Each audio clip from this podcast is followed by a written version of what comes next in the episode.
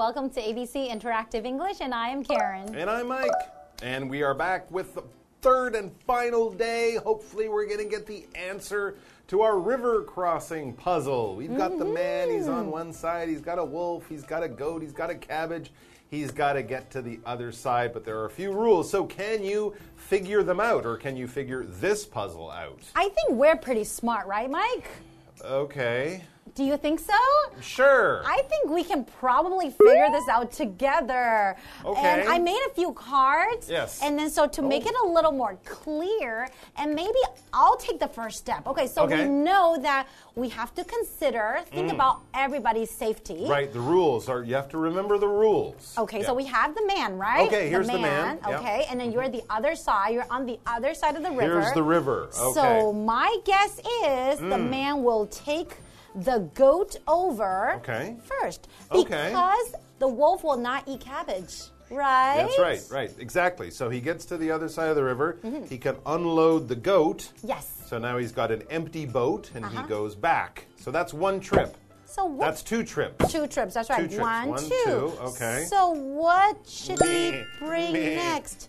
Should he bring the cabbage or the wolf? Uh, well, the goat's over here, so he can't leave the cabbage with the goat because the goat will eat the cabbage. Mm-hmm. He can't leave the wolf with the goat because the wolf will eat the goat. So it doesn't matter, but Hmm. he can't leave them together. So it doesn't really matter. I'll just take either Yeah, one. Okay, so so. maybe Does I'll take the cabbage. Yeah, sure. Bring the cabbage because And the, the wolf is scary. That's right. All right, so now I have a cab, but he can't go back alone because the goat will eat the cabbage. The cabbage. Okay. Yeah. So then, so he has to bring something over again, right? Right, but remember, if he's going to bring that wolf back, Hmm. he can't leave the wolf with the goat. So I think he should leave the cabbage, bring the goat back. Okay. So that's one, two, three, four. Yes. Yeah. And then what does he do? Drop off the goat. And then you take the wolf. Right. Okay. Five. Uh huh. Now leave the wolf with the cabbage because wolves don't eat salad. You're right. And cabbages don't eat wolves unless they're really big. okay, so he'll travel back again. Goes back alone. And then takes the goat. You got your goat, and there you are. You have found the answer with the goat. Do you think that's the, wolf, answer to and the, puzzle? And that was seven. seven trips, right? two, three, four. Yeah, that was seven. Okay, well, I think we're Oh, pretty I, good. I also have the man. He's over here too. oh, yeah, you're right. So they're all over here now. We are pretty smart. Do you Are think that's though? the correct answer? I don't know. I guess we'll have to figure it out in our lesson today. Yeah, I think you should just throw the wolf in the river. Anyways, let's check it out.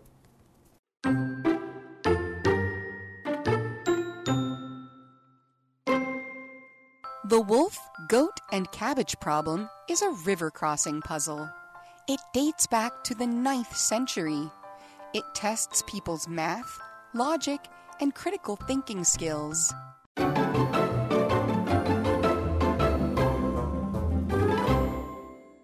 Looking at part three of river crossing puzzles. Can you figure them out? So we're finally going to find out the real answer to our puzzle, right? Hmm. I hope so, and I hope it's the answer that we came up with. I think it'll be Exactly. close. I'm not sure we got it exactly right, but pretty good. let's all find out together. So, it says the wolf, goat, and cabbage problem is a river crossing puzzle. Mm-hmm. right. We're not getting quite to the answer yet. We're kind of talking about these fun little puzzles or riddles, these little mind things that you have to figure out that you can also describe as a problem. But here we're not saying it's a problem like I forgot my umbrella at home and it's raining, or I'm at the store and I realized I don't have any money. How am I going to pay for this stuff? That's a real problem. When we have problem in this way, it also is kind of like a puzzle, or when we're also just looking for something where an answer is needed. Often when we're talking about math, math mm, problems. That's right. 5 plus 5 is a very simple math problem. It doesn't mean it's a problem in your life, hmm. but it's something that needs an answer. It needs to be solved. That's right. And it dates back to the 9th century. So they were talking about these river crossing puzzles. I didn't know they've been around for such a long time. Wow, I'm also learning that in the 9th century they had giant cabbages. and people You're not going to let that one go, are and you? And people would bring wolves home. That's right. So it tests Yes. people's math, logic, and critical thinking skills. Mm. So these um, river crossing puzzles are, were created because they want to get people thinking, right? That's exactly right. And then we have this word here, century, and that is a noun. So a century, basically, we're talking about 100 years, right? So you're talking about, oh, it's a century old. This building is a century old. That's 100 years, right? So, right now, in the year 2023, we are living in the 21st century. So, you're mm-hmm. always kind of the number right before the century because, of course, everything started in year zero. That's why mm-hmm. we always have to add a number. Anyways, let's also talk about the word math. If I'm talking about adding numbers, subtracting numbers, multiplying, 3x plus 2y over 6z equals 14ab to the second power. If we're doing things with numbers and trying to solve problems, come up with information and data, and using numbers in a way to make sure that we get the right answer, we're doing math, or also known as mathematics. That's right. And then these kind of puzzles, you have to work your math skills and also, you know, you have to work on your critical thinking skills as well. Hmm. So someone with critical thinking skills, basically, you have to think really, really carefully, and then you have to think logically, and then eventually, through thinking carefully and logically, considering all the other factors, you will come to like a well informed conclusion. So somebody, it's not just like somebody telling you an answer, you'd be like, okay, yeah, well, that's that's the answer. It mm-hmm. doesn't require a lot of thinking, but critical thinking, you really have to think about it. Absolutely. There's a lot of different things to consider, to put into your mind when you're coming up with the answer. Critical thinking is one of those things we learn a little bit later in school, often in university. They'll st- start to teach you real critical thinking. Because, of course, there are many problems in life that there is not a clear, easy, oh, that's the answer. Sometimes you have to think about things and consider different situations, kind of like with our puzzle here. So that's why it's a really good exercise or problem for your critical thinking skills. And speaking mm-hmm. of the answer to this problem, we're going to get to that after the break. We promise. And if we don't, the wolf will eat me. Really? I pro- I organized it. He's there. He's he's hungry. okay.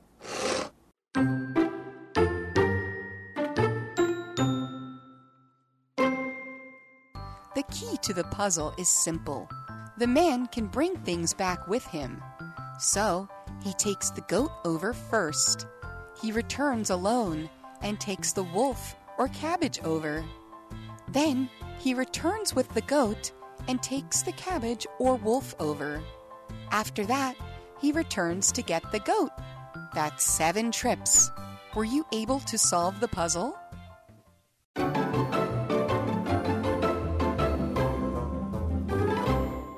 Welcome back, everyone. So, before the break, we were kind of giving you a little history of the river crossing puzzles, hmm. right? So, let's go back to our puzzle and remind everybody what the puzzle is about. And we are going to give you the answer to the puzzle. I'm so excited.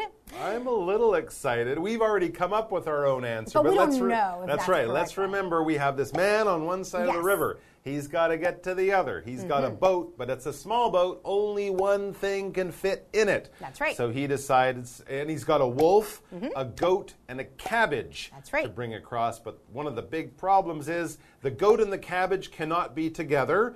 The goat will eat the cabbage. The wolf and the goat cannot be together. The wolf will eat the goat. That's right. So the way we had it, he took the goat, he came back, he took the cabbage, brought the goat back, took the wolf, came back, brought the cat. We did it in seven trips. That's right. So, let's see if the real answer is going to be five or six trips. I don't Maybe we got it right and it's seven. But as we get to the dia or the article, it says the key to the puzzle is simple. It's easy to say that when you know the answer. That's When right. you don't know the answer. It's very, very it difficult. It might not be that simple. Only later do you go, oh, that was simple. But we don't know what it is. But apparently, the key, the thing you really need to think about to find the answer, it's actually quite simple. So Mm-hmm. don't think too much. The man can bring things back with him. He doesn't Mm-hmm. have to bring everything over at once. He can actually put things in the boat and come back. So he takes the goat over first. I was right. And it makes sense because the goat is in the boat, the the wolf and the cabbage are left behind, but that's that's okay, right? Because we know that the wolves are not vegetarians. exactly that follows the rules. Mm-hmm. Okay, well, let's see what happens next. goat. I got the first step. Okay, so the goat is over on the other side. Leave the okay? goat there. Now, the man is he. He returns alone. Okay. and takes the wolf or cabbage over. Okay, takes Hmm. the wolf or cabbage. So it could be either one, right? So you told me that when we were trying to solve the puzzle. Yeah, because he's not going to actually leave the wolf or the cabbage with the goat, Mm-hmm. so he doesn't have to worry about them bringing being safe. One of them, probably the goat, is coming back. That's right. And coming back, another word for that is to return. So that's a verb that we're using it here. So when you go somewhere, you want to come back to the original place, you will return, right? Mm-hmm. Okay, so let's move on.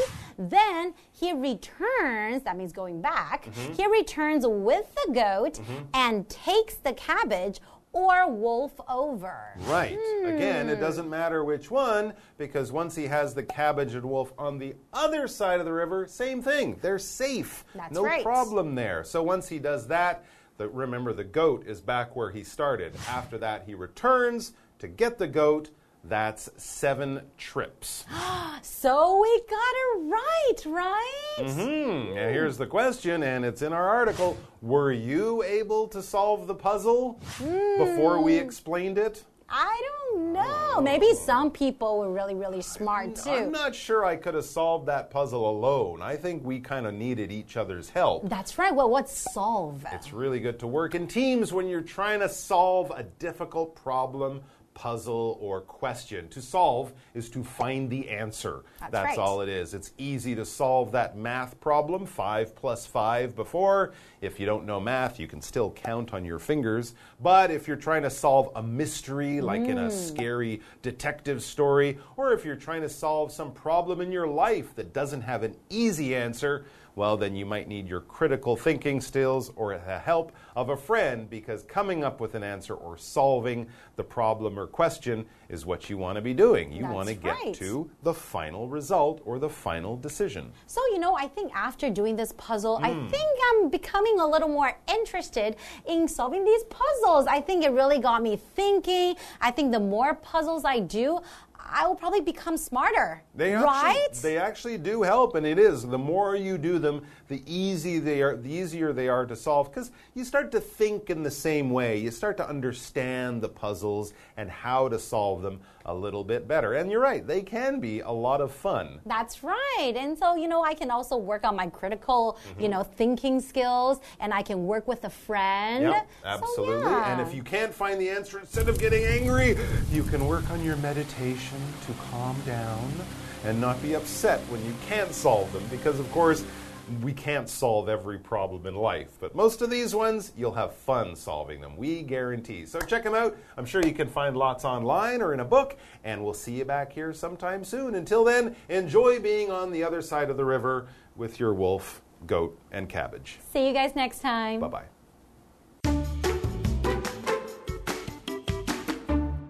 The wolf, goat, and cabbage problem is a river crossing puzzle. It dates back to the 9th century. It tests people's math, logic, and critical thinking skills. The key to the puzzle is simple the man can bring things back with him. So, he takes the goat over first. He returns alone and takes the wolf or cabbage over. Then he returns with the goat and takes the cabbage or wolf over. After that, he returns to get the goat. That's seven trips. Were you able to solve the puzzle?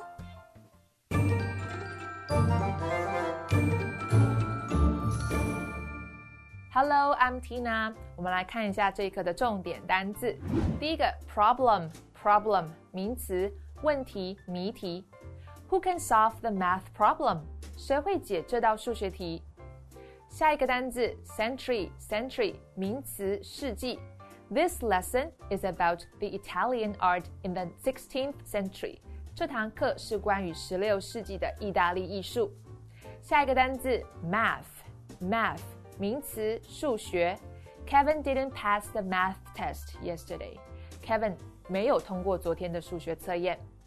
最后一个单字 solve，solve 动词解开、解决。 Can you help me solve the math problem？你能帮我解这道数学问题吗？接着我们来看一下重点文法。第一个，the ninth century，第九世纪，表达几世纪要用序数 first、second、third，而且序数之后的 century 需要使用单数哦。另外，当表达日期啊，或者是年级名次的时候，也是需要用序数的。我们来看看这个例句：We are now in the twenty-first century。我们现在在二十一世纪。下一个文法，the key to something。某事的关键，key 在这里指的是关键重点，我们要注意它介系词的用法哦，后面必须要固定搭配 to 这个介系词。我们来看看这个例句：The key to success is hard work。成功的关键是努力。最后一个，bring back 带回来，这是一个可以分的动词片语。我们来看看这个例句：My father brought back some gifts from Japan。我爸爸从日本带了一些礼物回来。以上就是这一课的重点单词跟文法，我们下一课再见喽，拜拜。